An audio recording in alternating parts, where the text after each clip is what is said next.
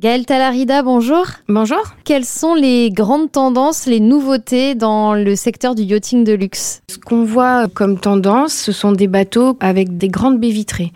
Les développements de l'industrie et des technologies font qu'ils ont pu développer des bateaux qui sont du coup plus proches de la mer, avec des ponts qui s'ouvrent sur les côtés qu'on appelle des beach clubs. C'est-à-dire qu'on a un niveau qui est vraiment au ras de l'eau. Tout à fait. Et des grandes baies vitrées qui font que quand on est à bord du bateau, même à l'intérieur, on profite par parfois à 180 degrés euh, de la vision sur la mer. Également, euh, ce sont des propriétaires de bateaux qui sont très sensibles aussi, pas tous, mais en grande majorité à la cause euh, de la protection de l'environnement. Alors c'est un point assez important. En quoi est-ce que on, a cette conscience environnementale aussi dans le yachting? Déjà, ce sont les premières personnes finalement à être en contact direct avec les océans et en contact direct du coup avec la pollution. Ce qu'il faut savoir, c'est que le super yachting, ça reste une industrie de niche. Le super yacht, c'est à peu près 0,3% des émissions euh, de la pollution au niveau mondial. Donc c'est très infime, mais pour autant, on voit de plus en plus de bateaux avec euh, des moteurs euh, hybrides. Le 100% électrique sur du grand yacht, c'est encore complètement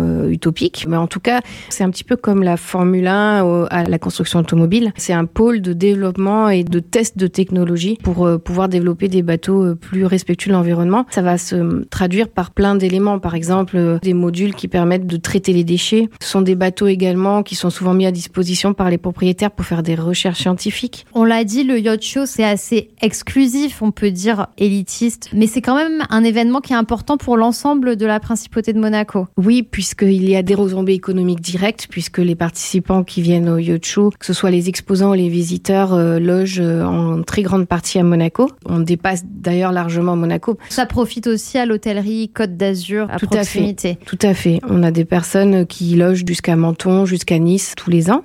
C'est une cible de clientèle qui ont quand même un pouvoir d'achat assez important. Et donc, en ville, les retombées sont directes sur beaucoup de commerces. Et ensuite, retombées d'image, puisque nous accueillons à Monaco Yacht Show 400 journalistes qui viennent du monde entier. Pas seulement ciblés sur le yachting, mais aussi sur le lifestyle, sur les côtés économiques, comme par exemple un partenaire Financial Times qui vient chaque année. On parle de Monaco en bien dans le monde entier à cette occasion-là. Gaëlle Talarida, merci beaucoup. Merci.